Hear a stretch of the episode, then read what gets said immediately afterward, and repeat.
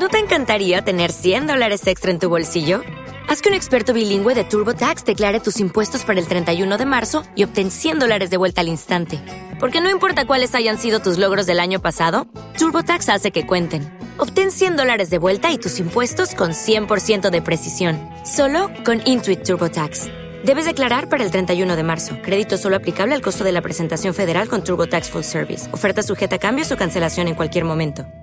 En Sherwin Williams somos tu compa, tu pana, tu socio, pero sobre todo somos tu aliado, con más de 6.000 representantes para atenderte en tu idioma y beneficios para contratistas que encontrarás en aliadopro.com. En Sherwin Williams somos el aliado del PRO. Se convencieron de que se habían ido, pero solo estaban hibernando. Ahora vienen a por todos.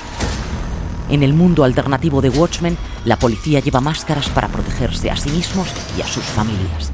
Y así ¿Cómo se pueden distinguir a los tipos buenos de los tipos malos? Watchmen examina cómo la sociedad ve a los superhéroes, a aquellos que llevan máscara y luchan contra el crimen. ¿Quién eres cuando llevas una máscara y quién eres cuando no la llevas? La serie creada por Damon Lindelof hace honor a la novela gráfica original de Alan Moore y Dave Gibbons, a la vez que busca su propia esencia.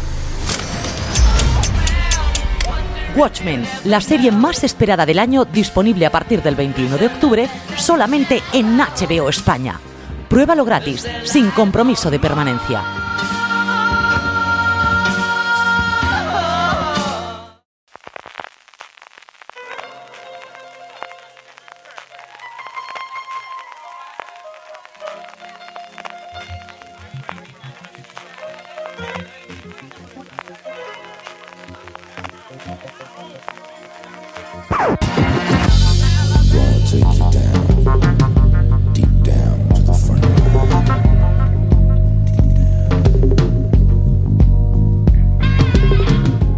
Bienvenidos a Gran Angular, el programa de fuera de series donde analizamos cada semana un tema de la industria televisiva en profundidad.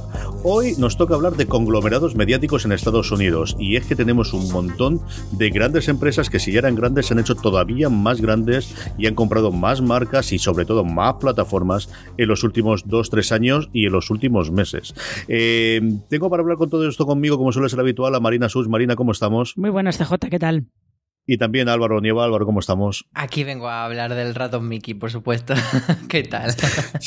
Sí, señor. Y, como decía yo, Marina, los grandes se están haciendo cada vez más grandes y al final lo que eh, eran, bueno, pues yo creo que cuando empezamos a hablar de la serie de televisión, 10, 12 grandes grupos, tenemos cuatro gigantes, dejando claro, eso sí, que vamos a dejar fuera eh, las que son puramente plataformas, que ya hemos hablado de ellas muchísimo, especialmente Netflix, especialmente también Apple, y conglomerados de los que veremos que empezamos a decir marcas y es que nos salen no menos de 10 en cada uno de ellos. ¿eh? Ya, y es verdad que hay esos cuatro que son como muy grandes, cuatro o cinco muy grandes y luego otros que curiosamente se han quedado como los indies. Porque lo que me hace mucha gracia es que Sony Televisión eh, en este panorama sea el independiente. y a mí también me llama mucho la atención de, de este tema que parecía como que está cambiando todo muchísimo, que el streaming ha revolucionado, que las reglas han cambiado, pero al final los que se quedan con manejando el cotarro siguen siendo prácticamente la misma empresa, salvo alguna que entra como Netflix o como Amazon, pero que al final los grandes conglomerados de siempre son los que van otra vez eh, llevándoselo todo a su terreno y reconquistando el terreno. Yo recuerdo hace tres o cuatro años que era eh, que viene el coco, que viene el coco, que era Facebook, eh, Twitter y especialmente Google a través de YouTube. Fíjate lo que se ha quedado tanto Facebook View, que, que bueno, que tienen Facebook Watch, que Valentín y yo siempre recomendamos Sorry for Your Loss, la, la, serie de Elizabeth Odell, siempre la vemos cuatro gatos, especialmente fuera de Estados Unidos, que al final lo de YouTube han cambiado totalmente el, eh, el criterio y la forma que van a, tener sus propios originales, haciéndolo simplemente en abierto y sin el pago. Y como decía Álvaro, que al final las grandes, pues hombre, mm, es cierto que con otros nombres y con otros conglomerados, pero vuelven otra vez a esa concentración que teníamos en los años 50 en Estados Unidos cuando solo existía ABC, NBC y CBS, que luego se le incorpora a Fox en su momento en los eh, años 80, siendo un país, eso sí, Marina, que es muy peculiar, y esto lo hemos comentado varias veces, la estructura que tiene de la grandísima red de televisiones locales que tiene mucho más importancia de la que han tenido jamás aquí, por ejemplo, en España. Es que en realidad la, tele que ve alguien en, en Oklahoma, por ejemplo, no está viendo NBC, está viendo una afiliada local de su ciudad que eh, está asociada con NBC. Entonces, eh, esas redes de, canales locales eh, tienen sus propios informativos, tienen su propia programación. Lo que pasa es que luego hay unas horas en las que conectan con la cadena nacional a la que están a la que están afiliadas. Eh, es que es un país tan grande que es muy complicado hacer como tenemos, por ejemplo, en España, de tenemos una, una, una, cadena nacional que desde Madrid es capaz de emitir para todo el mundo, o sea, para todo el país, quiero decir. Eh, en Estados Unidos no se puede, es un país demasiado grande con tres zonas horarias diferentes, eh, logísticamente sería muy complicado. Entonces, por eso se, se opta por esta, por esta opción de que cada, en cada sitio están sus canales locales y estos se afilian a, a una network a una red, que es lo que quiere decir network, a una cadena nacional. Y luego sí que es verdad que en las cadenas locales hay algunas que también pertenecen a un grupo de canales locales que son más pequeñitos grupos regionales tipo Tribune Media, por ejemplo, que tiene, si no recuerdo mal, tenía el Chicago Tribune, yo no sé ahora mismo si lo sigue teniendo o no, y tenía canales locales y tenía WGN América, por ejemplo, eh, pero eso para ellos tiene más sentido que esté todo organizado así. Sí, si habéis visto la tercera temporada de Glow, hay un personaje, el señor este del sombrero vaquero, que lo que hacía era invertir en comprar canales pequeños de este estilo.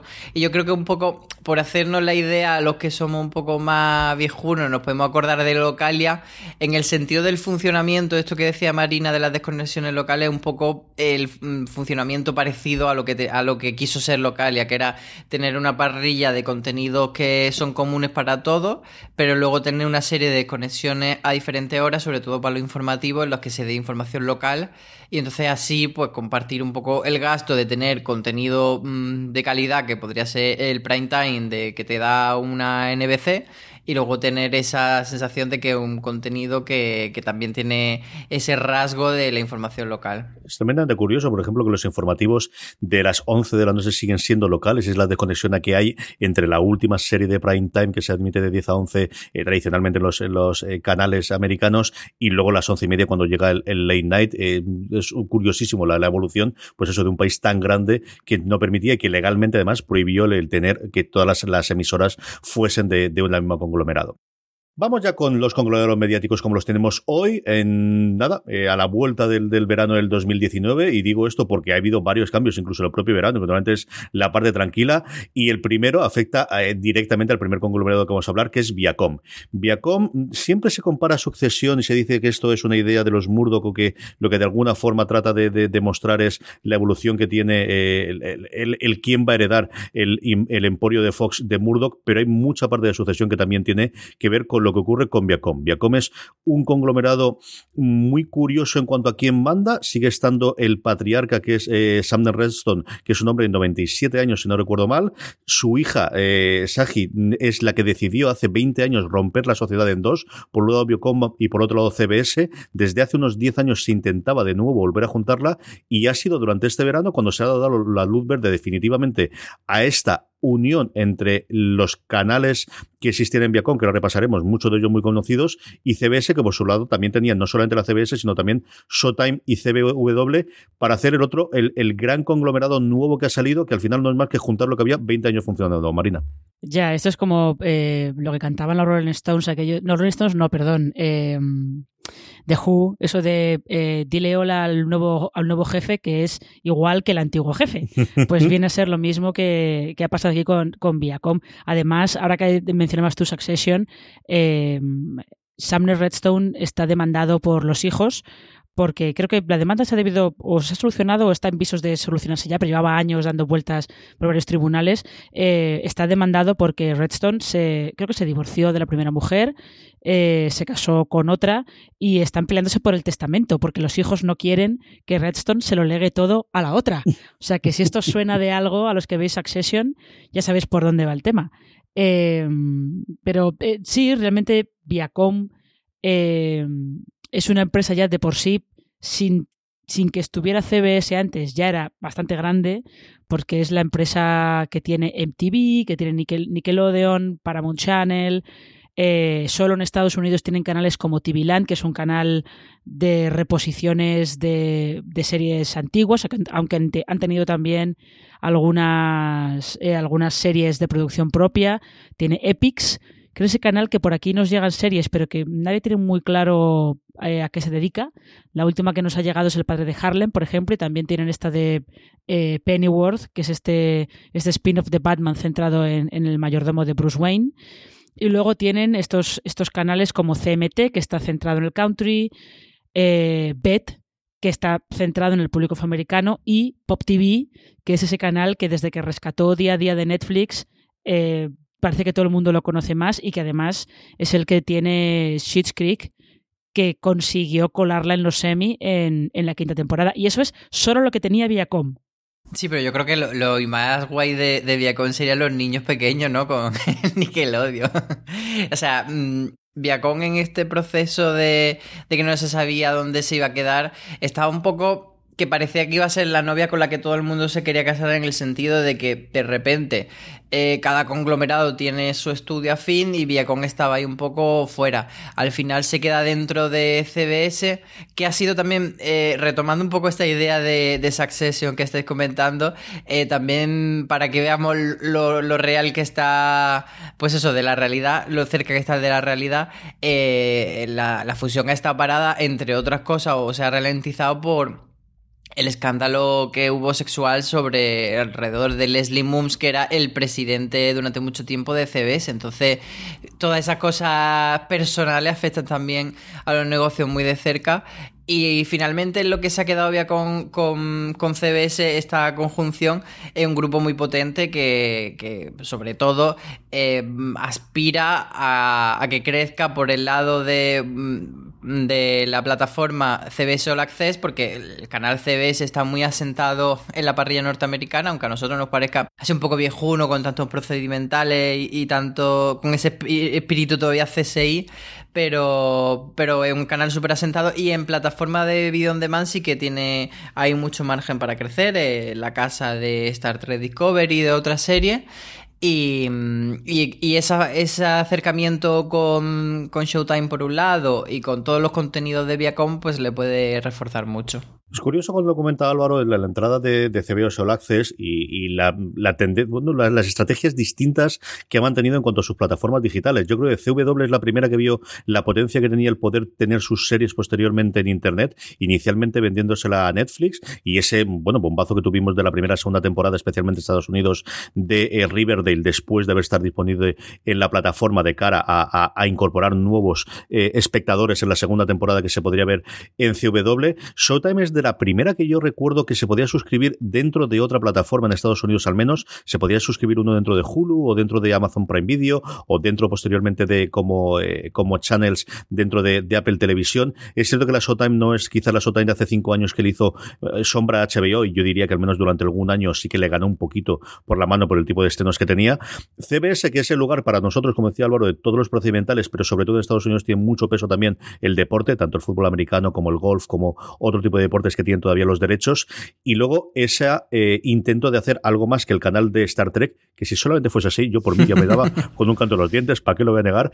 Pero ese CBS All Access, que empezó muy chulo teniendo la parte de los anuncios, que ahora ya permite, igual que Hulu, también tener la suscripción sin anuncios, Marina, que empieza a tener muchos originales, algunos de los cuales no nos han llegado a España de lo que tiene, y luego estas series de, de ciencia ficción centradas en el universo de Star Trek, que internacionalmente nos están llegando a una de Netflix, el Picard ya nos han confirmado que llega de Amazon, así que no sabemos si este CBS All Access definitivamente tendrá ese salto internacional que parece ser el futuro de todas las plataformas eh, que están construyendo estos grandes conglomerados.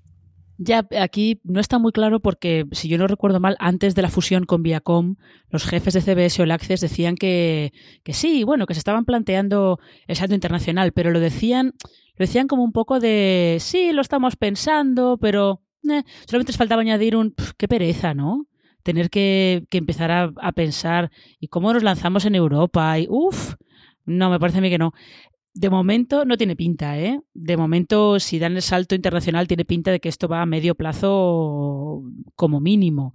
Sobre todo por eso, porque la joya de la corona, que son las series de Star Trek, que ahora ya por fin las tienen ellos al, eh, al estar metidos ya dentro de la misma empresa que Paramount, que es el estudio que tiene los derechos de, de Star Trek.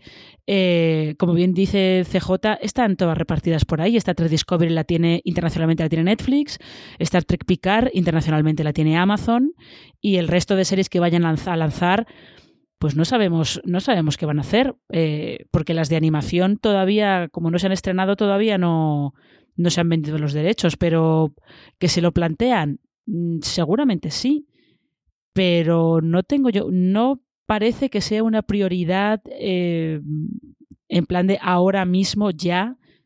No sé si van a esperar a, a ver cómo se va desarrollando la guerra esta entre Disney, Apple y Netflix y ya verán ellos qué hacen, no lo sé. Bueno, y no olvidemos que estamos comentando esto de que la serie está digregada y, vendida a otros terceros operadores, pero bueno, cuando aquí llegó HBO España, que todos pensábamos que, como había pasado previamente con Netflix, que tenía vendida Orange is the New Black y tenía House of Cards vendida a Movistar, eh, con HBO pasó distinto. Cuando llegó HBO España, todos pensábamos que no tenía Juego de Tronos porque la tenía vendida Movistar y llegó diciendo, oye, que sí que la tengo. Y se nos quedó todo una carita, incluida la propia gente de Movistar, que fue para vernos. Entonces, bueno, igual ahí tienen un as en la manga de que pueden volver. Yo creo que eh, la baza de Nickelodeon, desde luego, será clave en un momento determinado si quieren salir a internacional. Pero sí que estoy con Marina en que parece que no va a ser algo inminente. Vamos con el ratón Mickey, vamos con Disney. Aquí nos podemos tirar horas y horas con. Dale más potencia a tu primavera con The Home Depot. Obtén una potencia similar a la de la gasolina para poder recortar y soplar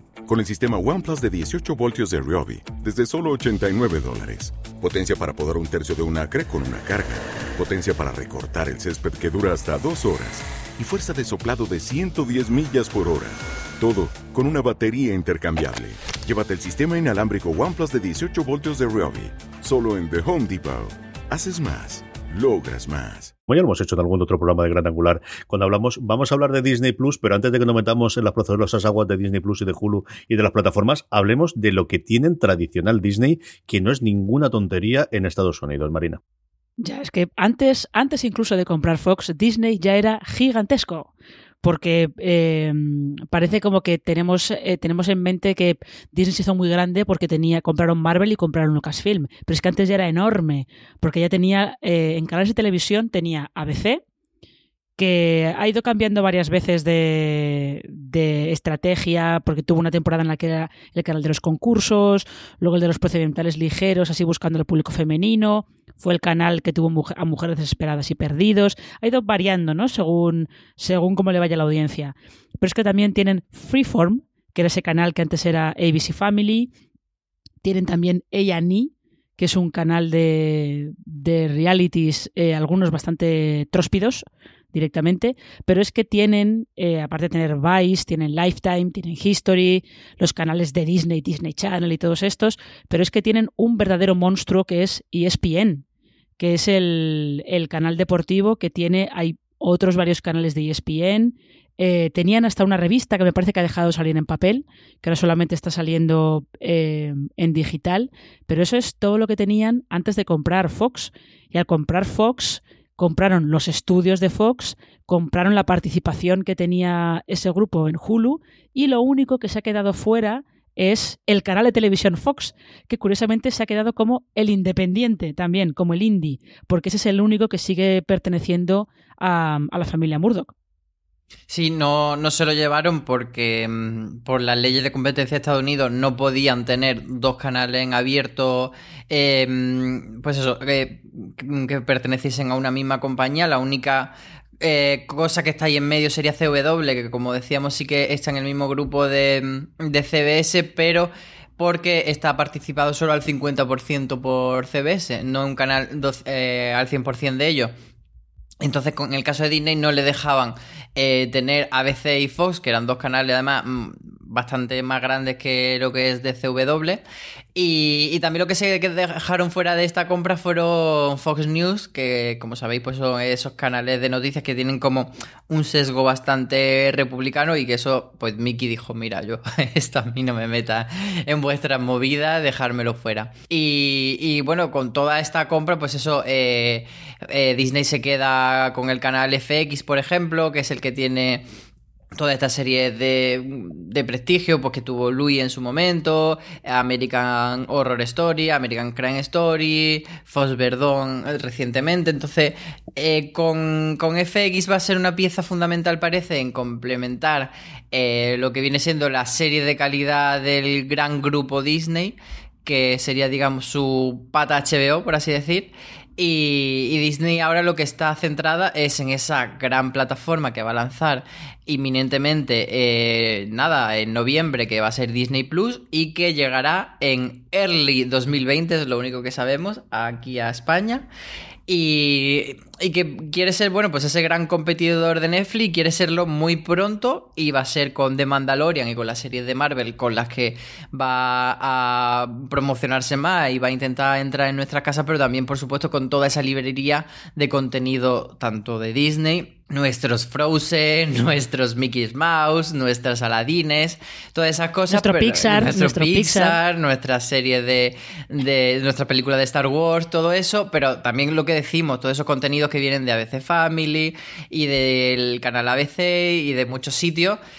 Y, la, la, diferenciación de, de este streaming de Disney Plus eh, respecto a Netflix, que tú entras a Netflix y todo es Netflix, e incluso lo que no es Netflix te lo marcan como Netflix, aquí sí que parece que las marcas van a estar muy diferenciadas, haber como una serie de, de diferenciación, como unos verticales, y entonces National Geographic, por ejemplo, va a tener su apartado muy destacado, Star Wars, Disney, etcétera, y luego el contenido principal, como más adulto, va a estar en Hulu, que va a ser una plataforma que te la vendan en pack, pero eh, separada, porque en Disney solo quieren cosas para toda la familia.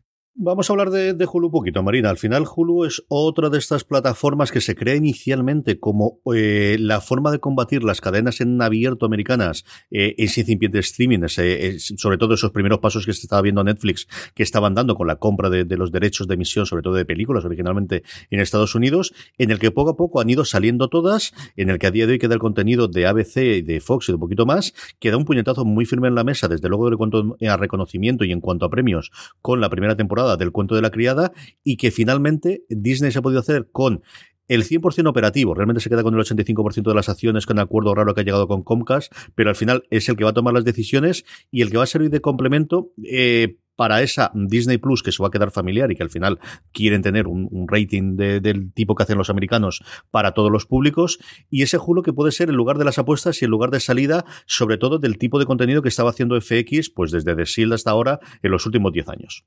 Lo que pasa es que Hulu es otra de las que sus jefes llevan ya tiempo diciendo que sí, sí, que tienen un plan de expansión internacional, que evidentemente eh, supongo que lo habrán dejado en stand-by para ver qué pasa con Disney, pero no, se, no está muy claro que ese plan de expansión internacional de Hulu vaya a ser inmediato. Sobre todo, supongo que primero van a esperar a que, a que Disney Plus esté en todas partes y a lo mejor ya a partir de ahí empiezan a plantearse qué hacen fuera de Estados Unidos eh, para ver qué pasa con Hulu. Pero es verdad que es muy curioso que una empresa que empieza siendo una joint venture entre, si no recuerdo mal, era NBC, ABC, Fox y CBS, entre las cuatro grandes, para que eh, los espectadores tuvieran un sitio donde ver los capítulos de las series que se iban emitiendo, donde poder hacer catch up y poder ver los que te habías perdido esta semana, bueno, te ibas a Hulu y, lo podías ver.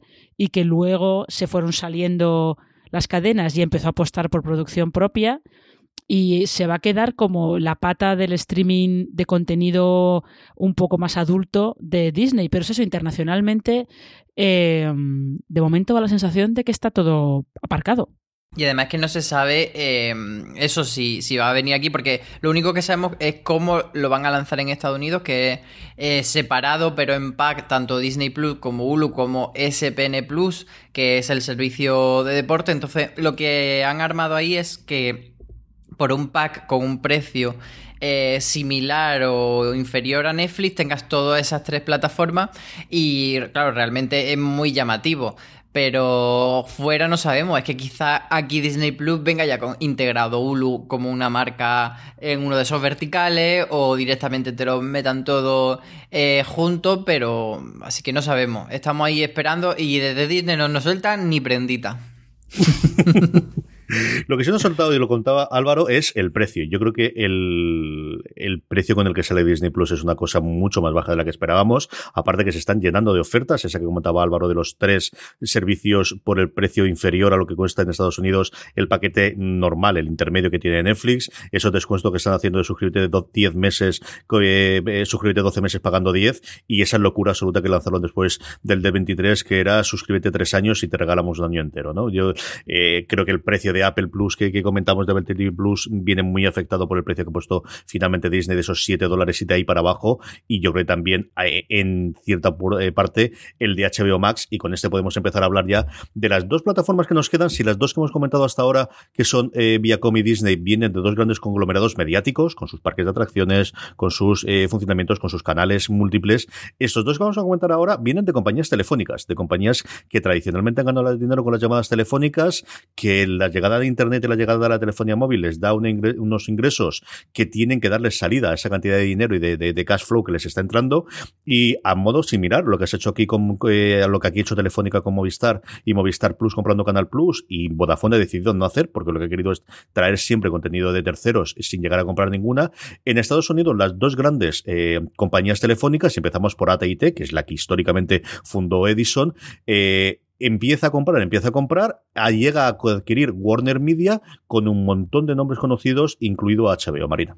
Ya, además, eh, estas negociaciones, esto es curioso porque eh, Warner era uno de los estudios clásicos de Hollywood de toda la vida, eh, lo compró el grupo de la revista Time, ahí se creó ese Time Warner, y a partir de ahí llegó a TIT y compró Time Warner. Lo que pasa es que yo sí que recuerdo que antes de que lo compraran había un mogollón de, de rumores de que o Time Warner estaba a la venta entera, la empresa entera, o que podían vender solamente HBO, eh, que durante muchos años fue eh, la parte de la empresa que daba beneficios constantemente todos los años, porque el estudio de cine pues ha tenido años mejores, años peores, y atravesó algunos años eh, malos en los que no conseguían tener éxitos, ni siquiera con sus películas de los superiores de DC lograban tener el éxito que se esperaba. Y mm, lo que pasa con ETIT es que una vez que compra Time Warner, crean esta empresa enorme que se llama Warner Media y efectivamente ellos tienen HBO, tienen la mitad de CW que le pertenece a Warner, que es una cosa es una cosa curiosa ese, esa convivencia entre CBS y Warner en DCW ahora con todos estos movimientos veremos qué pasa si en algún momento se rompe o no. Eh, tienen también canales infantiles como son bueno infantiles Cartoon Network sí que es infantil. Adult Swim es de animación, pero no es infantil. Eh, tienen las noticias de CNN, que es una cosa que estaba dentro del grupo de la revista Time. Tienen Cinemax, que es este canal un poco más adulto, un poco más erótico festivo, antes, ahora ya se han puesto un poco más serios, de HBO. Y luego tienen estas tres que las pobres eh, están como con todos estos movimientos, eh, con la compra y la creación de Warner Media, TNT, TBS y TCM están quedando en un limbo un poco extraño, porque ahora, por ejemplo, entre TNT y TBS está habiendo unos movimientos en los que eh, la ficción se está yendo a TBS, que era el canal de comedia tradicional hasta ahora, y parece que en TNT se están quedando eh, cosas unscripted, como llaman ellos, ¿no? Pues o, o docuseries o concursos, concursos de comedia que estaban antes en TBS se están yendo a TNT. Eh, las únicas series que parece que están aguantando allí es Animal Kingdom, porque vaya como por la cuarta o la quinta temporada, y Snowpiercer, que ha ido rebotando de un canal al otro y ahora parece que está en TNT. Pero esos tres canales ahora mismo son los que están más en, en, el limbo, más están como una transición en la que no está muy claro si TBS se va a quedar como el canal de la ficción, TNT va a pasar a hacer otra cosa, si TCM, que es el canal del cine clásico, va a seguir en marcha. Y luego, claro, están esas plataformas de streaming que tiene, que tiene TIT, que está eh, DC Universe, que es eh, la plataforma de los contenidos de DC, y luego HBO Max, que es la plataforma de streaming propia de Warner Media, pero que en teoría suponemos que va a salir el año que viene, pero que aparte de muchos anuncios de, de series, de compras de series y de de reboots de eh, propiedades suyas de hace 10 años o así, tampoco, tampoco hay mucho más ¿eh? de, de, qué va a pasar con HBO Max, ni de cuánto va a costar, ni nada. Hay mucho rumor, pero cosas concretas hay pocas. Sí, lo que, lo que mm, desde luego es la gran carta de presentación de Warner Media por ahora es que tiene por un lado, bueno, tendrá eh, por un lado Friends y por otro lado Big Bang Theory, que se están comentando mucho estas esta adquisiciones y que a la gente le está extrañando bastante eh, el dineral que se está pagando por llevarse comedias viejas, pero que no deja de ser lo que ha pasado siempre con, con el entorno del cable americano, en el que también se pagaban unas barbaridades de dinero por los derechos de repeticiones, que es lo que llaman la sindicación de, de estas comedias. O sea, Friends, eh, no recuerdo si estaba en TBS o en algún canal de estos de, comedia de, Estados Unidos de cable y, la reposición iba muy bien. Eh, Padre de Familia, por ejemplo, otra serie que ha triunfado siempre en reposiciones o la propia Big Bang. Eh, entonces, al final es lógico que, que eso sigan siendo baza, además en, una, en un panorama en el que hay tantas series que muchas veces lo que, lo que te pide el cuerpo de déjame en paz, no me comentes nada nuevo y ponme mi capítulo de Friends que me apetece volver a verlo. Entonces esa es una de, de las grandes bazas de esta plataforma nueva eh, de Warner Media que se va a llamar HBO Max. Durante un tiempo estuvimos ahí pensando que no se sabía el nombre, que parecía que iba a llamarse propiamente Warner Media, pero al final será eh, HBO Max y, ese... Eh, el, nombre ya te lo dice un poco. Eh, intenta mantener esa marca de HBO que siempre ha sido muy de prestigio, pero el Max ya te está diciendo que es como y entran más cosas. Y entre esas cosas, pues está, como decía Marina, hay varios reboots de cosas míticas de Warner, entre ellas Gossip Girl. Y eso ya nos da la medida de Gossip Girl en HBO. Mm. Entonces no es el HBO que conocemos. Y, bueno, sí, van a tener a los superhéroes de DC, pero no se sabe muy bien cómo van a integrar esta plataforma que siguen teniendo, que se llama DC Universe, que muchos pensamos que a lo mejor se la cargaban, pero por ahora no, porque es una plataforma que es un poco complementaria, porque no solo tiene mm, vídeo, no solo tiene serie, no solo tiene películas, sino que también tiene cómics, etcétera, y programa de entretenimiento sobre el universo DC. Entonces la han dejado ahí un poco, pero bueno, parece que todo se va a ir integrando. Y, yo destacaría como movimiento curioso mm, de aquí de España. Eh, el hecho de que la nueva temporada de Ricky Morty la vamos a ver en TNT y en HBO España. Entonces eso ya nos da un poco la pista de que, de que los tentáculos de HBO Max eh, se van a ir expandiendo y que quizá aquí ya es que lo tenemos, no hace falta que lo lancen, sino que HBO España va a ser la sucursal de, de lo que va a ser HBO Max y todo lo que lancen en HBO Max pues nos va a llegar ahí. Es curioso ahora cuando lees todas las críticas americanas de, la dilución de marca que ellos dicen que va a producirse en Estados Unidos de HBO ahora al incorporar todo este tipo de contenido, que es el que tenemos aquí en HBO España, que yo creo que han hecho una labor de verdad. Luego yo HBO sabéis que todo lo que opino acerca de la parte técnica de la plataforma y de lo que consigue a día de hoy, pero el tipo de contenido que han logrado hacer solamente trayendo las cosas americanas, pero sobre todo con esas compras que han hecho a partir de ahí, trayendo las series de superhéroes de DC, ahora estrenando Batwoman, con las compras independientes que han hecho, los acuerdos que tienen con Sky, el poder estrenar ellos Chernobyl antes de que lo hiciese Sky, de verdad que yo siempre les admiro el trabajo que están haciendo y de alguna forma están haciendo ese pequeño, eh, a, a, escala local y a escala pequeña dentro de España, lo que vamos a tener con HBO Max que yo creo que también le ha afectado muchísimo, eh, por un lado, todas las guerras internas que tengan en, la conglomerado y luego lo que comentábamos antes del precio. HBO Max, eh, del precio que, que, tuvo Disney Plus. Hoy, originalmente, cuando todavía se iba a mantener el nombre de Warner Media, llegó a hablar en su momento eh, Greenblatt de tres niveles distintos de suscripciones. Eso lo han descartado absoluta y totalmente. El precio que ellos han marcado, al que al menos se rumorea, es dos euros más caro, dos dólares, mejor dicho, más caro que lo que cuesta HBO en Estados Unidos, que es muy cara. HBO en Estados Unidos, independientemente, cuesta 15 dólares. Durante muchísimo tiempo, de hecho, ni siquiera podía estar. Tenías que estar suscrito a la parte lineal a través de una compañía de cable, que era lo que se llamaba HBO Go, antes de poder tener HBO Now, que es como se llama la plataforma a día de hoy, con los contenidos de HBO, que cuesta 15 dólares en Estados Unidos, que no es ninguna tontería, que es más caro que el, que el, eh, que el habitual, el de dos eh, conexiones simultáneas de Netflix. Se habla de un HBO más sobre 17 dólares, que todo, con todo ese contenido, como os digo, para Estados Unidos no es caro. Y aquí la gran duda es si tendremos Marino un HBO Max o si el HBO Max será HBO España que supongo que sería lo lógico.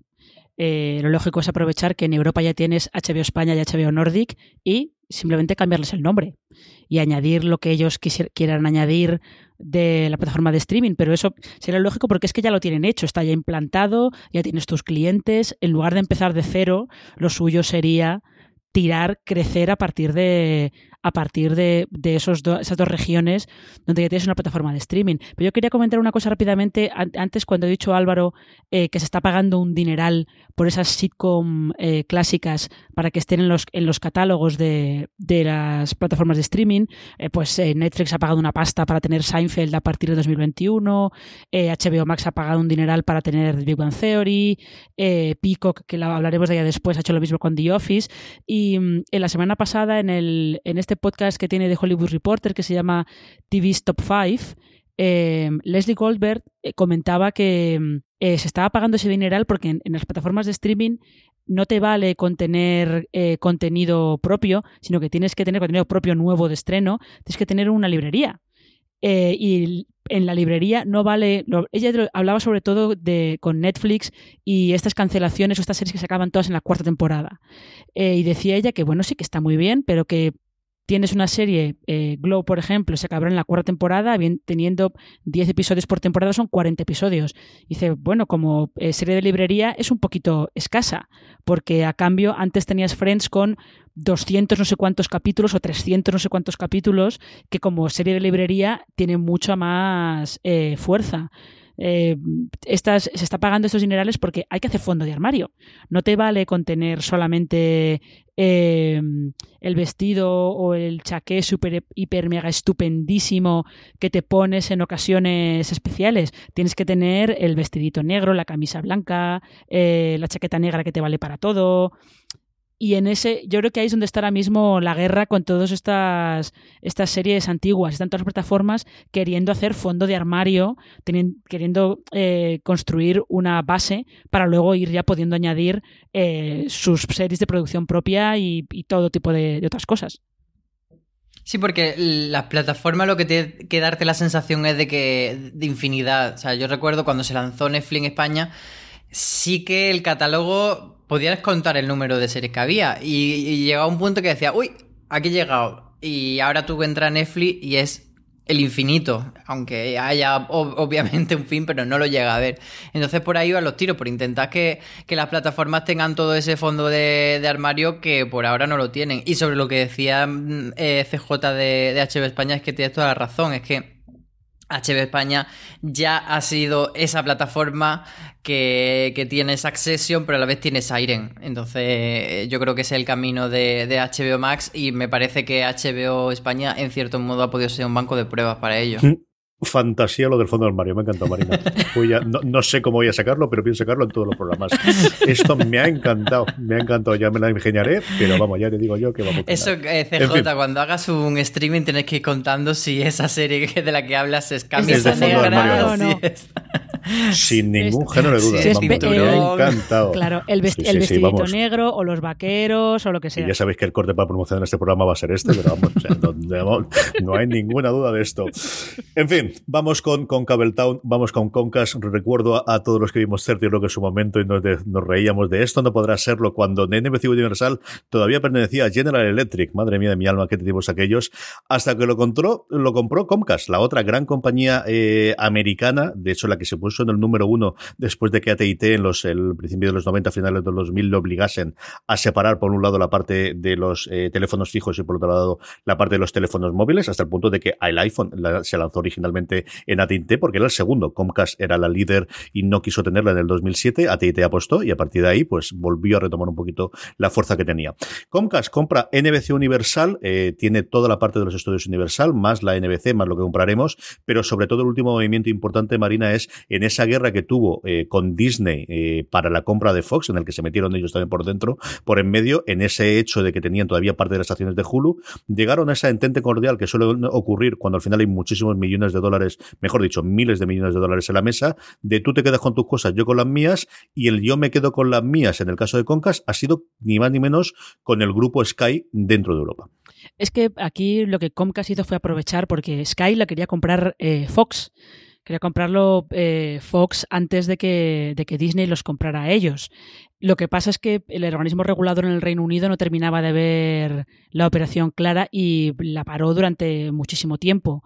Y en el momento en el que Disney compró Fox hubo como una especie de, de dominó en el que ya, la ya Fox, lo que quedaba de Fox en manos de los Murdoch, se retira. No es que se retire, ellos siguieron haciendo una oferta por comprar Sky, pero llegó Comcast y puso más dinero sobre la mesa y se lo llevó. Se quedó el grupo Sky, que como dice CJ es eh, en Estados Unidos no tiene ninguna implantación, está todo implantado en Europa. Eh, apareció a, partir del Reino Unido, donde tiene varios canales lineales. Tiene Sky One, tiene Sky Atlantic, por ejemplo, que es el que emite los, eh, todas las series estadounidenses. Tienen producción propia de series en el Reino Unido, algunas, como hemos comentado antes, coproducciones con HBO, como Chernobyl o Catalina la Grande, por ejemplo. y lo que ha hecho Sky es irse expandiendo por Europa. Están en Italia, están en Alemania.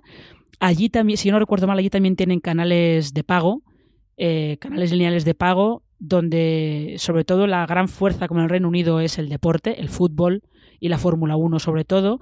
Y luego entraron en España un poco más tímidamente porque han entrado, sí, tienen una caja su propio descodificador para que tú puedas ver la tele a través de ellos, pero han entrado más como plataforma de streaming que otra cosa. Y mm, ahí es donde esta compra de Sky es eh, el movimiento interesante para luego cuando hablemos de, la plataforma de streaming de Comcast.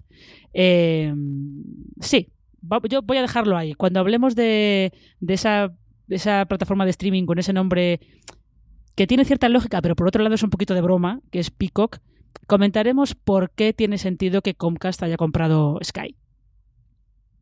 Sí, nos queda eh, nombrar todo lo que antes de llegar a ese punto del streaming, lo demás que tiene Concast, que sería pues desde el canal NBC, que, que, es ese canal que durante muchos años ha dominado en las noches de comedia y que ha tenido títulos muy llamativos en ese sentido, pues Seinfeld, Willy Grace, Friends, etc.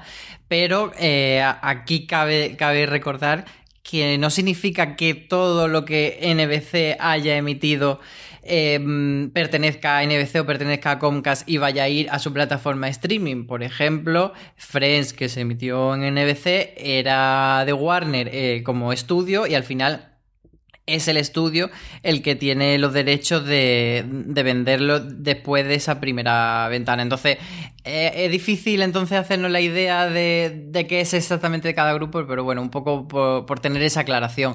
Además de NBC, que es el canal que tienen en abierto, eh, pues tienen otros canales de, de, cable, tienen Bravo, tienen, que es un canal así como más de, de realities, que es el canal de las, de las housewives de Beverly Hills, las housewives de Atlanta y de todas las partes del mundo. Eh, tienen E, que es un canal también así como de corte femenino, noticias, famosete, tal. Luego tienen Sci-Fi. En España, por ejemplo, tienen, además de eh, la filial de Sci-Fi, tienen Calle 13. Y luego también tienen Telemundo en, allí en Estados Unidos, que es el canal del grupo NBC para el público latino. Que muchas veces cuando hablamos de, la televisión eh, de Estados Unidos se nos olvida que hay también en tanto Telemundo como fuera de, de Comcast Televisa son dos canales bastante potentes porque hay mucha población latina. Y, esto sería un poco todo, lo, digamos, la vieja guardia de Comcast que ahora desembarca con este Peacock, que, significa pavo real, porque durante muchos años ha sido el, logo, el logo famoso de, de NBC es un pavo real y a la cadena como entre, entre, entre amiguetes se le llamaba la cadena del pavo real. Entonces ese pick-up lo han, lo han cogido para, para, título, para nombre de su plataforma de streaming, que van a lanzar eh, diferente, porque parece que por ahora solo en Estados Unidos y sí que va a contar con un plan con publicidad. Pero bueno, Marina, que se ha quedado ahí en cliffhanger con lo de Sky, se lo vuelvo a lanzar para que nos cuente. Marina, háblame de Peacock, que es como que decir esto, es como pronunciarlo así, Peacock, o algo así, hay que hacerlo. Eh, no, el problema es que en cuanto Álvaro ha dicho eh, que significa pavo real, automáticamente mi cabeza se ha ido al puma. al puma. pavo real. Sabía yo. Claro, entonces ahora ya lo que yo estoy deseando es, por favor, si esta plataforma... María, pon, de fondo, pon de fondo, pon de fondo. Sobre, sobre, ahora, lo que vaya a decir Marina ahora, habría que poner de fondo un poquito, al menos los primeros compases de pavo real. Numeral, numeral, numeral, lleva la numeración. Eh, si, no, si, no, si los anuncios para Latinoamérica no llevan esta canción del Puma, eh, están desperdiciados por completo. Em, pero sí, eh, ciertamente, como dice Álvaro, em, lo de Peacock va a ser eh, una plataforma de streaming un poco distinta porque tampoco tiene fecha de lanzamiento y han ido, están también preparando em, más que creo que más que preparando series específicas para Peacock, ah, que sí, porque está ese, ese spin-off, lo que sea, que van a hacer de Battlestar Galáctica directamente para Peacock, pero también van a trasladar algunas series que en NBC, por ejemplo, no funcionaban, pero se las van a llevar a la plataforma de streaming. Y mm, eh, lo que pasa es que es un poco distinta porque va a tener una parte muy importante de emisión en directo. Y de hecho, lo que se, lo que se rumorea es que la quieren lanzar para principios del año que viene para poder pillar los Juegos Olímpicos de invierno, que es algo que a NBC siempre le funciona muy bien, y poder hacer retransmisiones de, de Juegos Olímpicos de invierno, no, perdón, los Juegos Olímpicos de Tokio, los de verano. Los de verano, sí. Para poder hacer retransmisiones de los Juegos Olímpicos a través de esa plataforma de streaming. Entonces es, es un modelo un poco distinto que no sé si en algún momento da el salto fuera de Estados Unidos, no sé cómo se puede implementar en, en Europa. Pero lo que decía antes de Sky es que eh, Sky, incluso en el Reino Unido, tiene una plataforma de streaming que se llama Sky Now, que funciona eh, muy bien. Es, básicamente es muy parecida a la plataforma que tiene Sky en España. Eh, y es que da la sensación de que eh, la compra de Sky viene por eso, porque lo que van a hacer es aprovechar toda esa plataforma de streaming que Sky ya tiene creada para, sobre esa base, crear Peacock y a lo mejor también sobre esa base de Sky o incluso no hace falta que Peacock se venga a Europa, sino utilizar la eh, seguir expandiendo Sky y que esa sea, que Sky Now sea eh, el brazo europeo de, de, Peacock. Sí, porque... Yo estoy contigo, Marita. Sí, yo creo que también, porque eh, cuando muchas veces cuando pensamos en Sky España decimos, bueno, ¿y esta plataforma a qué viene aquí? Si todavía eh, no ha comprado muchísimas series, pues ahora tiene, por ejemplo, Catalina la Grande, ha tenido eh, la del descubrimiento de la bruja, pero tiene cosas como muy puntuales y, y no ha desembarcado como otras con un gran despliegue y básicamente por ahora lo que es Sky España es que si quieres tener eh, los canales tradicionales tipo TNT, Calle 13 y todos los del cable, Cosmo, etcétera, pues los tiene a un precio bastante barato y no tienes que cogerte pues una plataforma como, o sea, un, no tienes que contratar una teleco como Vodafone o como Orange o como Movistar. En ese sentido, es lo que te ofrece por ahora Sky, pero siempre nos queda la cosa de decir, bueno, pero ¿qué pintan realmente? Entonces, cuando ya conoces que están dentro de Concast, que como tú decías, CJ, es una de las grandes compañías de telecomunicaciones de, de cable de Estados Unidos, pues dices, vale, entonces sí que tiene sentido de que aunque esto probablemente no esté dando dinero o no tenga los suficientes suscriptores como para que estén aquí en empujando tan fuerte, no es como si fuese una empresa que viene de la calle que lo han montado dos señores de Albacete. Entonces ahí ya te das cuenta que sí, que a lo mejor esto es una, una cosa que están poniendo para que en el futuro eh, sí que inviertan más. Entonces yo creo que como dice Marina, que probablemente se quede Sky como marca de Europa y Peacock de, de Estados Unidos, pero que sean pues eso, eh, dos empresas hermanas y que todo lo que estrene Peacock vaya a Sky y viceversa. Y yo esto que comentaba Álvaro, yo creo que es fundamental para entender cuál, cómo van, a funcionar las guerras del streaming en los próximos 3 a 5 años. Y es una cosa que suele ocurrir bastante cuando hablamos, pues, sea en el grupo de Telegram o fuera en la calle, de, pero mm, si están perdiendo dinero a exportas, ya, ya. Si todos tienen clarísimo que van a perder dinero a exportas a dos o tres años vista. La propia Disney Plus dice que solamente va a ser rentable dentro de tres años. Y si no es rentable Disney Plus ha pegado bonos. DAZN estará perdiendo dinero con los derechos internacionales de deporte, todo el del mundo mundial, pero es que sus proyectos son a 5 o 7 años o muy, muy a futuro. Es que lo que a ellos le va a penalizar los inversores no es que a día de hoy pierdan dinero, es que en el futuro no sean capaces de, re, de rentabilizarlo. Y yo creo que está clarísimo el, paso que da. Pico que en Estados Unidos tiene la cosa de que va a ser gratuito para algunos suscriptores de cable eh, que ya estén en Concas, que es también la siguiente derivada de esta de aquí, o parecido al juego que ha hecho Movistar Plus con sus originales, ¿no? De ya tienes tu fusión, tienes además estos originales propios, y luego la tendrá la suscripción internacional.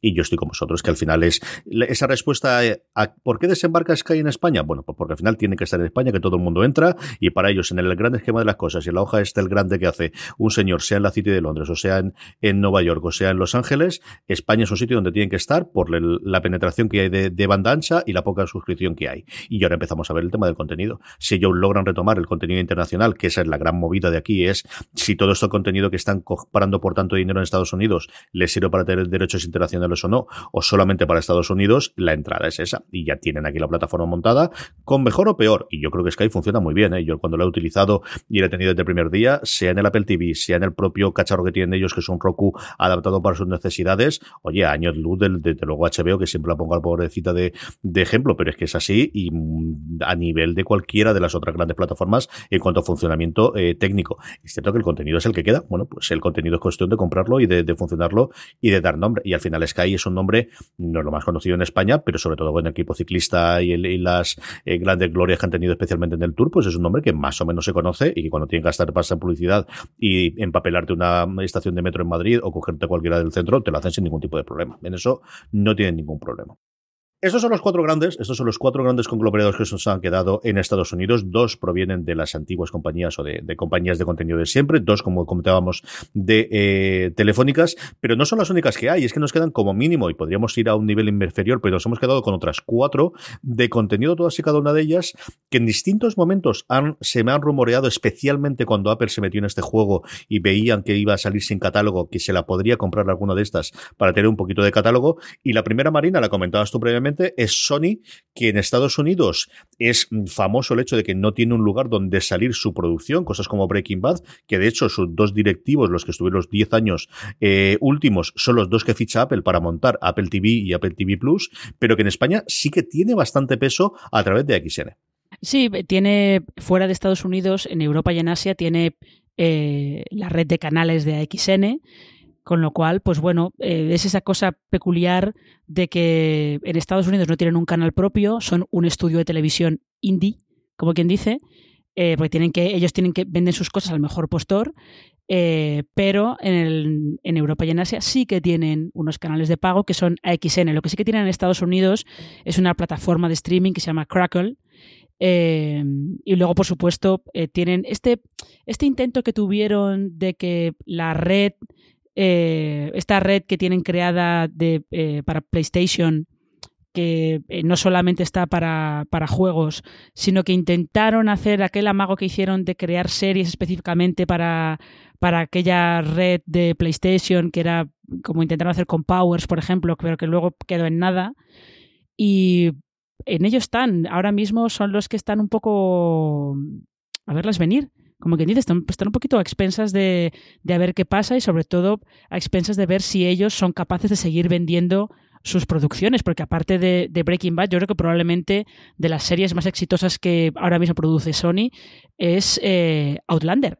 Y Outlander eh, para, en Estados Unidos la tienen para Stars, aquí en España la tiene, la tiene Movistar Plus.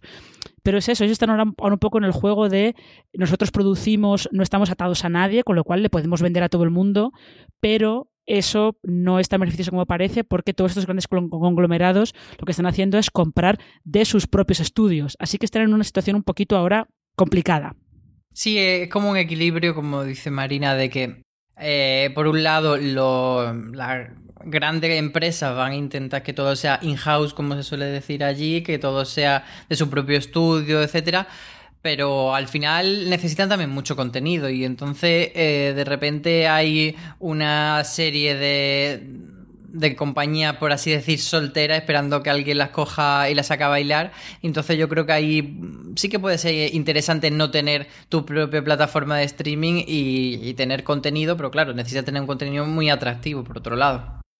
En un, papel similar también, otra de las grandes clásicas de, a partir de los 70, sobre todo de eh, películas independientes, que era Lionsgate, compra hace un poquito de tiempo definitivamente el canal Starz, que podemos disfrutar en España, es el primero que aparece como Apple eh, dentro de Apple TV, está integrado también dentro de Orange, que es como sale digitalmente y también con Vodafone, con este Starz Play, que poquito a poco, con alguna película clásica eh, que creó Lionsgate y con series, pues la verdad es que bastante interesantes, allí creo que el gran hándicap es esto de suscribirte adicionalmente a algo, falta ver si, si entra también dentro de Amazon y el precio, ¿no? Porque al final estos canales que salgan a 5 euros como sale Starz, eh, falta ver si esto va a ser competitivo, ¿no, Marina?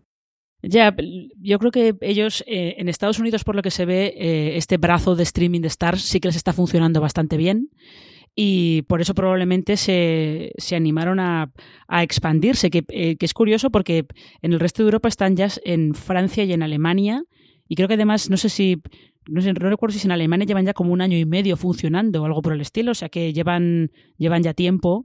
eh, lo de España ha debido ser como una cosa de, bueno, vamos a expandirnos de prueba, a ver, a ver qué pasa, qué pasa por ahí. Pero sí, yo creo que el principal problema que tienen es, es ese, que no, te, no puedas contratarlo de manera independiente, que tengas que, que tengas que estar primero suscrito a Vodafone o a Orange o tener una Apple TV y contratarlo como canal a través de ahí.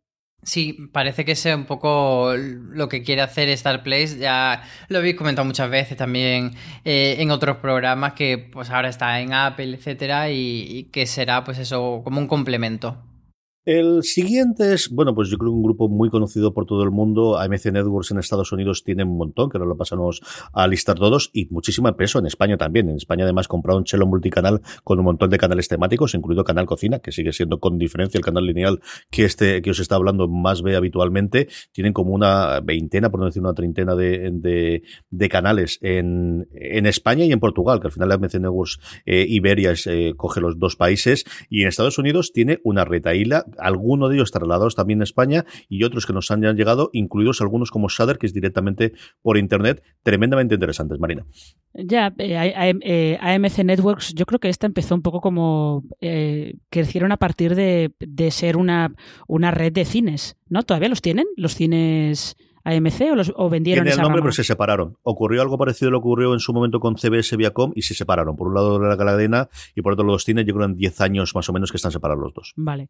Eh, sí, yo, eh, a mí es que todas estas movidas de AMC Networks eh, yo las leía más o menos porque durante mucho tiempo su presidente era el, el mismo eh, presidente que había en los New York Knicks y las, uh -huh. las movidas que había en los Knicks eran básicamente las mismas que había en AMC, que eran pues muy entretenidas. muy entretenidas. Otros eh, Accession. Otro Succession. No, aquí, aquí, aquí la, la, cosa era un poquito más complicada. Aquí no había familia, aquí había líos de faldas por en, de por en medio, cosas por uy, el estilo. Uy, muy, uy. muy, bien todo. Muy bien todo. Eh, pero no, sí, eh, AMC tiene el canal AMC, que es como el grande, que sabéis que es un canal que también eh, se hizo, eh, empezó programando cine clásico y luego se metieron en las series con Mad Men y a partir de ahí luego pillaron The Walking Dead y todo para arriba. Pero tienen más cosas, tienen IFC, que es un canal eh, de comedia indie, sobre todo. Lo que pasa es que este tiene una rama que son eh, productores de películas independientes y también tienen, tienen cines, si yo no recuerdo mal. Eh, tienen WeTV, que es un canal de estos de realities, tienen Sundance, que es un canal dedicado a, a cine independiente, que tienen series también eh, un poco más indies un poco más pequeñas. La primera que hicieron fue Rectify, por ejemplo. Y luego también tienen eh, Shudder, este que ha comentado antes CJ, que es de terror, que en España está solamente en streaming. Tienen BBC América, que yo creo que aquí no sé si tienen algún tipo de acuerdo con BBC o no, o solamente tienen el nombre y el resto es el resto es de ellos. Y luego estos tienen, que esto me parece muy curioso, tienen Acorn, que también está en España, pero eh, solamente como plataforma de streaming y que todo lo que tiene son producciones eh, británicas. A mí me suena que Acorn, eh, me suena haber leído en, algún momento que estaban planteándose producir sus propias series, pero no sé muy bien si eso ha seguido adelante o, o se van a quedar simplemente con como repositorio de series británicas que no encuentran otro que no encuentran otro hogar. Sí, y, por ahora parece que la gran fuerza de AMC Networks sigue siendo el cable, que no nos olvidemos que en Estados Unidos es un mercado que parece que lo estamos olvidando ya como estuviese totalmente muerto porque ha llegado el streaming, pero no, que sigue siendo potente y que ahí tiene su fuerza con varios canales. Y AMC pues... Eh, no tiene una producción tampoco tan extensa de serie, pero sí que ha ido dando bastante bien en las teclas en los últimos años y, y, va a crear productos yo creo que van a ser muy atractivos para muchas empresas. Entonces no me extrañaría que hubiese ahí más adelante, no fusiones, pero sí que alianza estratégica a largo plazo con alguno de los cuatro grandes operadores. Sí, y además, como comentábamos con, con Sadri Acorn, es los primeros que, viniendo del cable que comentaba Álvaro y ese inicio sencillamente fulgurante entre Mad Men, Breaking Bad y The Walking Dead en, tanto a, en cuanto a crítica y cuanto a público en las tres series, es, el primero que, teniendo esa pata en el cable tan importante, entiende un poquito el funcionamiento de los canales por Internet. No tanto las plataformas, porque no monta una plataforma que existe con AMC, pero nota, pero sí lanzar Shudder, que al final es un canal para la gente que le gustan mucho las cosas de terror y de thriller. Aquí en Estados Unidos España tienen este Planet Horror, pero solamente es cine, mientras que en Estados Unidos Shudder tienes series y tienes series de contenido propio y tienes, por ejemplo, la última de La Purga también la, producen para ellos, en exclusiva la tienen en Estados Unidos ellos. Y este Acorn, que no es la única eh, canal que existe en Estados Unidos especializado en series en general de la Commonwealth. Es cierto que fundamentalmente británicas, pero tiene alguna cosa neozelandesa y alguna cosa australiana. Por ejemplo, tiene una divertidísima con Lucy Lawless eh, de una detective en Australia que está eh, bastante apañada. Hace sus contenidos originales, estrenados solamente en Estados Unidos. Y aquí Acorn, algo parecido a lo que ocurre con Star Play, entra en España porque hay que entrar. Yo creo que su futuro, desde luego, es estar dentro de, Apple TV como un canal y dentro de Amazon Prime Video cuando lance también los canales dentro de España. Pero tienen eso, de empezar a tener canales de nicho que vas a tener sus suscriptores más o menos recurrentes, que te den dinero todos los meses, que te permita hacer producción y que si de repente tienes un bombazo o puedes vender internacionalmente o puedes construir a partir de ahí. Yo creo que esa es una cosa que ellos han sabido hacer muy bien antes casi que nadie, porque Shader y Acorn tienen como mínimo 5 u 8 años cada uno de ellos. Y terminamos, pues, ¿qué iba a decir? ¿Mi favorita? Pues sí, es mi favorita, que, que diga que es Univision Holdings, que tiene no solamente Univision, el que tiene Galevisión, sino la mejor cadena con el mejor nombre de todo Estados Unidos, Marina. El Rey Network.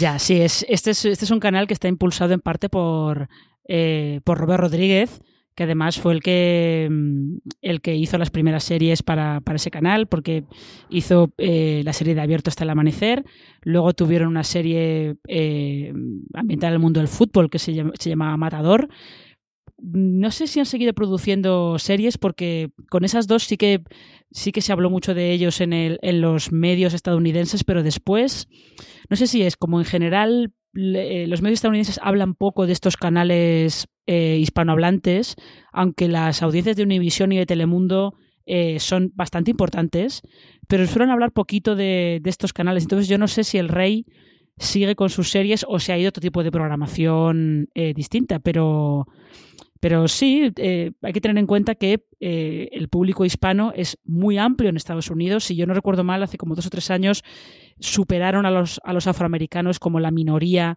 más mayoritaria eh, en Estados Unidos, con lo cual tienen poder y tienen cierta, cierta fuerza. Sí, es lo que comentábamos antes, que normalmente tendemos a, mirar hacia Estados Unidos y ver solo el contenido que se hace en inglés, pero que bueno, que también hay que tener en mente que el, mercado latinoamericano es muy grande y tiene muchos espectadores y por tanto hay grandes empresas también que están produciendo serie o contenido de no ficción para este mercado concreto. En este caso, pues eso, Univision Holding pues tiene Univision y Galavisión, que son dos canales bastante asentados allí. Sí, señor, que tenemos un montón de conglomerados, como veis, que la guerra del streaming están en, plena, en plena ebullición y que aquí estaremos, desde luego, en Fuera de Series para comentar todo eso. Marina Such, un beso muy fuerte y hasta el próximo programa de Fuera de Series. Hasta el próximo programa. Álvaro Nieva, un beso muy fuerte hasta el próximo programa. Un beso y gracias a todos los que nos escuchan. A todos vosotros, queridos oyentes, mucho más contenido en nuestro canal de podcast, incluido el repaso que hicimos a plataformas y a conglomerados y a productoras españolas en Gran Angular en las semanas pasadas. Mucho más contenido, incluido pues esos artículos maravillosos y las columnas preciosas que hacen tanto Álvaro como Marina todas las semanas en fuera de. Espero que hayáis disfrutado del programa y recordad, tened muchísimo cuidado ahí fuera.